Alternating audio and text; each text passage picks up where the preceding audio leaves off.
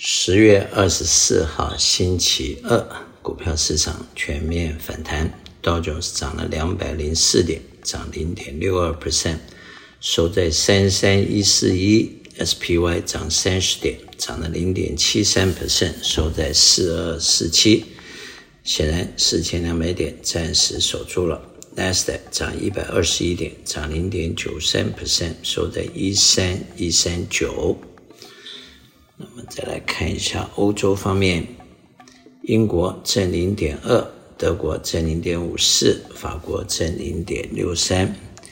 亚洲方面，日本正零点二，香港恒生负一点零五，中国上海正零点三七。昨天联邦十年的这个 government bond 曾经涨到五 percent 以上，但是收盘就 pull back 到了四点八五左右。一直在看坏美国债券市场呢，在昨天有一一部分的 investor 改变了态度，认为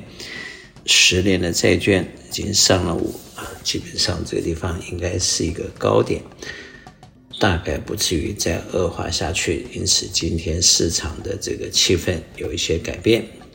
因此今天联邦政府的利率，十年的利率降到四点八二，也就是说。利率不断下跌的这个趋势有趋缓的现象。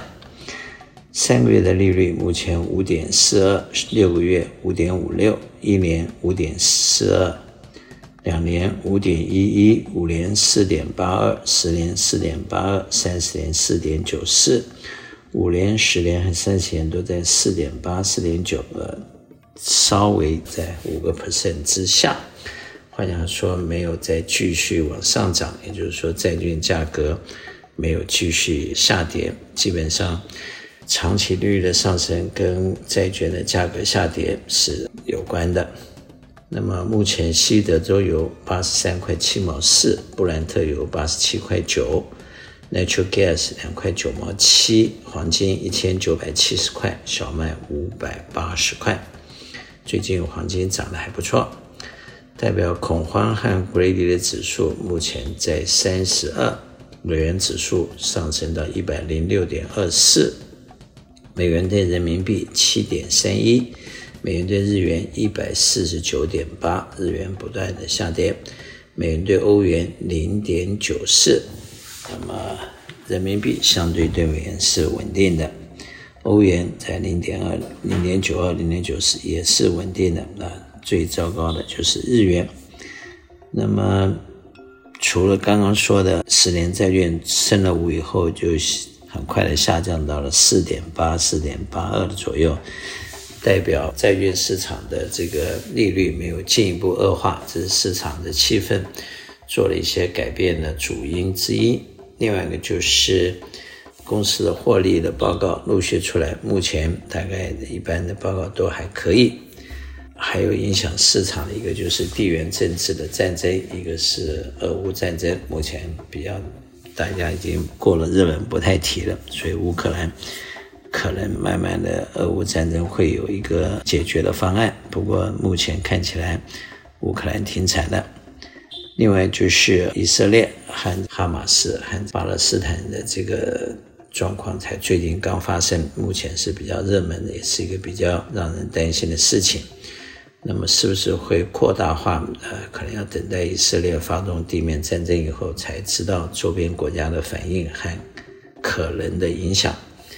投资人在目前面对大环境，基本上是负面消息比较多，正面消息比较少。但是因为投资市场的资金基本上还是充沛的，而且目前。除了美国的债券和通货膨胀看起来是一个比较糟糕的需要避免的地方，另外呢，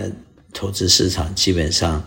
比较让人担心的，其实就是房地产的 mortgage rate 是八个 percent，然后商业贷款的 prime rate 是八点五，这两个都是最近十几二十年的最高点。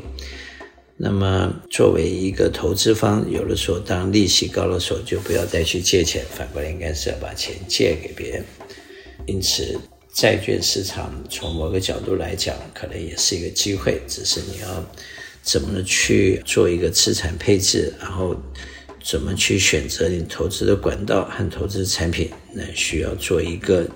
精确的布置，还有仔细的这个 research，不要把钱放到错误的地方。那么 SPY 目前四千两百点守住了，它的主力往上走是在四千四百点，再来是四千六百五十点。往下走的话，比较 strong 的 support 应该在四千一百五十，然后是四千点。我是徐云翔，我的电话七三九八八三八八八，谢谢。